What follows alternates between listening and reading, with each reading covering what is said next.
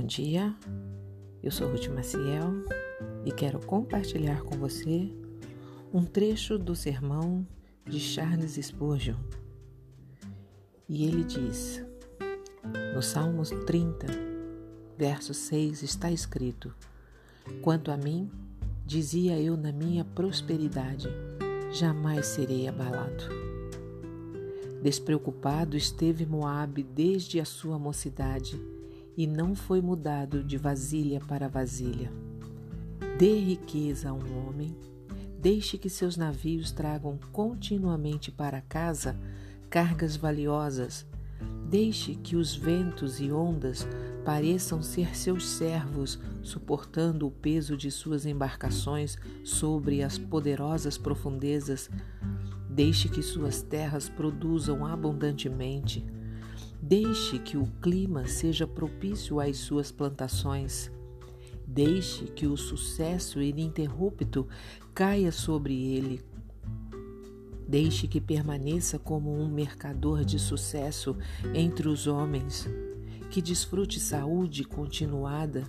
Permita-lhe tranquilidade e olhar brilhante para andar pelo mundo e viver alegremente.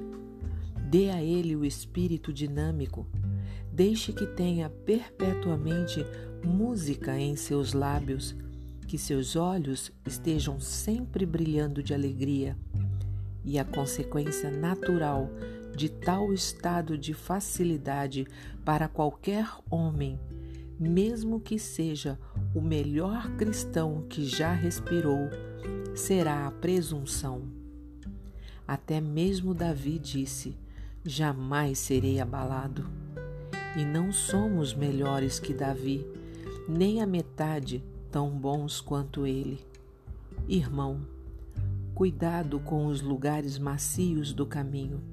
Se você os está pisando, ou se o caminho é duro, agradeça a Deus por isso. Se Deus sempre nos balançasse no berço da prosperidade, se fôssemos sempre embalados nos joelhos da fortuna, se não tivéssemos alguma mancha na coluna de alabastro, se não houvesse algumas nuvens no céu, se não tivesse algumas gotas amargas no vinho desta vida, poderíamos ficar intoxicados com prazer e sonharíamos estar de pé, e estaríamos de pé, mas seria em cima de um pináculo.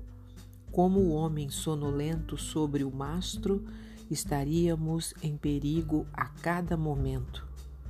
Então, vamos bendizer a Deus por nossas aflições, agradecer-lhe por nossas mudanças, exaltar seu nome pela perda de uma propriedade porque sentimos que se ele não nos tivesse castigado, poderíamos nos sentir seguros demais. A prosperidade mundana contínua é uma prova de fogo. Aflições, embora pareçam severas, na misericórdia são enviadas. Se você gostou, compartilhe com outras pessoas porque a palavra de Deus nunca volta vazia. Tenha um bom dia. Fique na paz do Senhor.